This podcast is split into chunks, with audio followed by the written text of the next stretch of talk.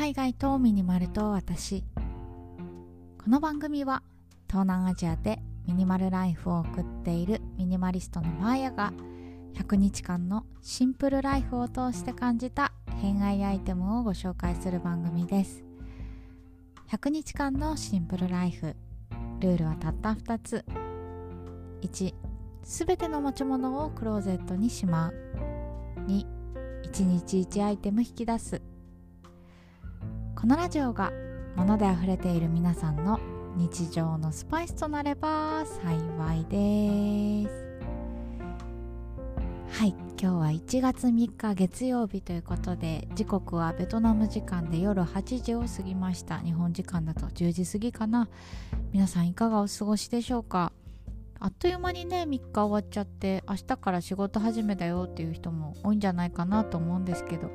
なんかねこうやって年末年始ってなんでこう光の速さで過ぎていくんでしょうね。なんか「ああようやく年末や」とか言ってたらねいきなりもう年が明けてあっという間に仕事始めだっていうね。私も明日からぼちぼち仕事を始めようかなと。で5日から本調子で、はい、あの活動していこうかなと思っています。で今日はですねまたつぶやきと題してあのせっかくなので2022年今年の抱負についてお話ししていきたいと思います。今年の抱負はですね丁寧をキーワードに 丁寧に生きるっていうことを決めました。皆さんは今年の抱負何か決めましたか？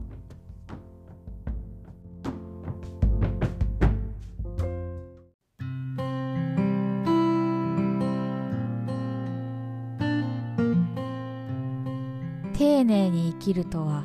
何ぞや。っていう感じだと思うんですけどもうちょっと噛み砕いて言うと2022年はあるものに目を向けてそれに対して感謝をする年にしたいなと思ってます。あの実はですね2021年去年なんですけど私ねめちゃくちゃ気持ちの浮き沈みが激しかったんですよ。でそれがね結構辛かった。なんか具体的に言うとね、まあ、仕事も順調だし交友関係も良好だったんですよ。なんだけどあのコロナとかでやっぱベトナムロックダウンしちゃってあのハノイなんかは23ヶ月もう外出禁止だったんですよ。なんかそうやって自分ではコントロールできないものになぜか心が支配されてしまって疲れている。そういう状態が多かったなと思います。やっぱね調子が上がらないことが多くて本当にねベッドから起き上がるのがしんどいみたいな時もありました。でね、まあ、今年は丁寧に生きるっていうキーワードを掲げたんですけれどもそれのインスパイアされた本がありましてそれがですねあの昨日もちらっと話したんですけど書道家の武田壮雲さんの新刊「丁寧道」っていう本です。あの丁寧に道って書いて丁寧道なんですけどこれ簡単に言うとあのマインドセットとマインドフルネスに関する本でした。あの武田壮雲さん自体ねあのなんでそんなに幸せそうなのってよく周りの人に聞かれるそうなんですよ。私ねソウンさんのトークイベントに参加したことがあるんですけどもうね本当に無邪気で目をキラキラ輝かせていろんな人の話を聞いてたのが印象的だったんですね。でこうやってなんかこう目の前の事象に興味を100%で注げるってなかなかないじゃないですか。例えば Zoom で友達と話してたとしてもなんかねうんうんそうだよねって言いながらなんかメールチェックしちゃうとかついついね手元ではスマホをいじってるみたいななんかそういうこう心ここにあらずみたいな状態ってあると思うんですよ。でもソウンさんはそういうの全くなくて本当にね今を大切にされているそういう方だなっていうのをトークイベントですごく感じました。で実際に本を読んでみたら本にも同じことが書かれていましたね。そのソウンさんがなんでそんなに幸せそうなのって周りの人に聞かれるそうなんですけどそれは感謝オタクだからっていうふうに本には書かれていました。これどういうことかっていうと目の前のことを観察してそれに対してありがとうっていう気持ちを持つっていうことなんですよね。例えばあのソウンさんの場合ねあの筆箱あるじゃないですか。その筆箱のチャックが普通にスムーズに開くじゃないですか。それに対して、まあ、私だったら何とも思わないけどソウンさんの場合はうわこんなにスムーズなチャック作ってくれてありがとうって思うらしいんですよ。あとはなんかそのエレベーターが静かに動いた時とかいやなんでこんなに大きい箱がこんなにスムーズに静かに動いてくれるんだろう素晴らしい技術をありがとうって思うらしいんですよ。でこれってなんかえそこまで考えるの？みたいにちょっとねなんか疑ってしまうと思うんですけどでもやっぱりこの目の前にある当たり前っていうのを疑うと結局それって感謝につながるんですよね。なんか私ねこの前この前というか昨日まであの日系のホテルに泊まってすごい思ったんですけどあの日系のホテルってトイレットペーパーが流せるんですよ。あのベトナムのお家って基本的にトイレットペーパー流すと詰まってしまうのでトイレットペーパー使ったやつはゴミ箱に捨てなきゃいけないんですね。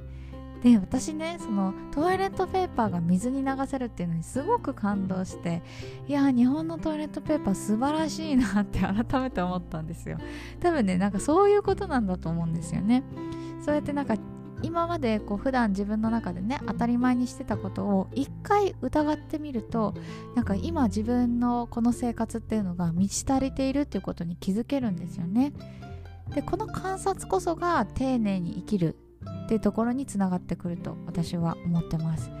やっぱね私自身すごくね心ここにあらずの状態で過ごしてることがめちゃくちゃ多いんですよ。例えばご飯を食べてる時もついついね耳では YouTube つないでとかでなんか携帯いじってメールチェックしながらご飯食べてみたいな。そのね目の前にあるご飯は誰かが作ってくれたもの。例えば穀物だったら育ててくれた人収穫してくれた人それを袋詰めして出荷してくれた人いろんな人が関わっているものなのになんとなくでね口に運んで胃の中に入れてもう消化してしまうみたいな。なんかそういう日常が多かったなっていうふうに思いました。まあ、やっぱりねこう忙しい世の中というか なんかそういう時だからこそなんかこうね効率とかながらみたいななんかそのマルチタスクっていうのを結構考えがちなんですけど本当に大切なのは目の前のことに真摯に向き合うことなのかなっていうふうに思って2022年はとにかく丁寧にいきたいなっていうふうに思ってます。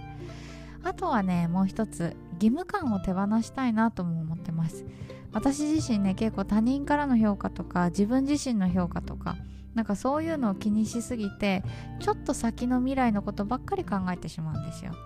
例えば何々のためにこれは頑張るぞみたいに奮い立たせることも多いんですけど何々のために頑張るってちょっと先の未来のことじゃないですか。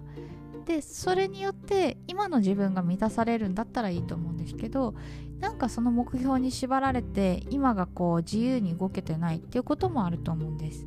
で私自身結構そういう後者のタイプでなんか目標掲げたはいいけどなんか息苦しいぞみたいなのを感じることが多いのでそういうなんか義務感何々のためにとか何々しなければいけないとかすべきとかそういうのを全て手,、ま、手放してあの今この時を大切にして生きていきたいなと思います。で最後にねその武田壮雲さんの本に書かれてたんですけどこの義務感に対してなんかその義務感ってやっぱりこう何かね頑張るぞっていう原動力になるエンジンになるけれども同時にたくさんの排気ガスを出していると。だからやっぱりねその義務感を持った何か行動っていうのは決してねクリーンではないっていうのが武田壮雲さんの考え方みたいなんですよ。だからやっぱりねそうやって排気ガスを出して、まあ、エコではない活動をするよりもとにかく今に向き合ってなんか今のね自分の心に正直になって行動するっていうのをちょっとね今年はやっていきたいなと思います。皆さんは今年の抱負立てましたか？もしあればぜひ教えてください。ということで最後まで聞いていただいてありがとうございました。明日は何を話そうかな？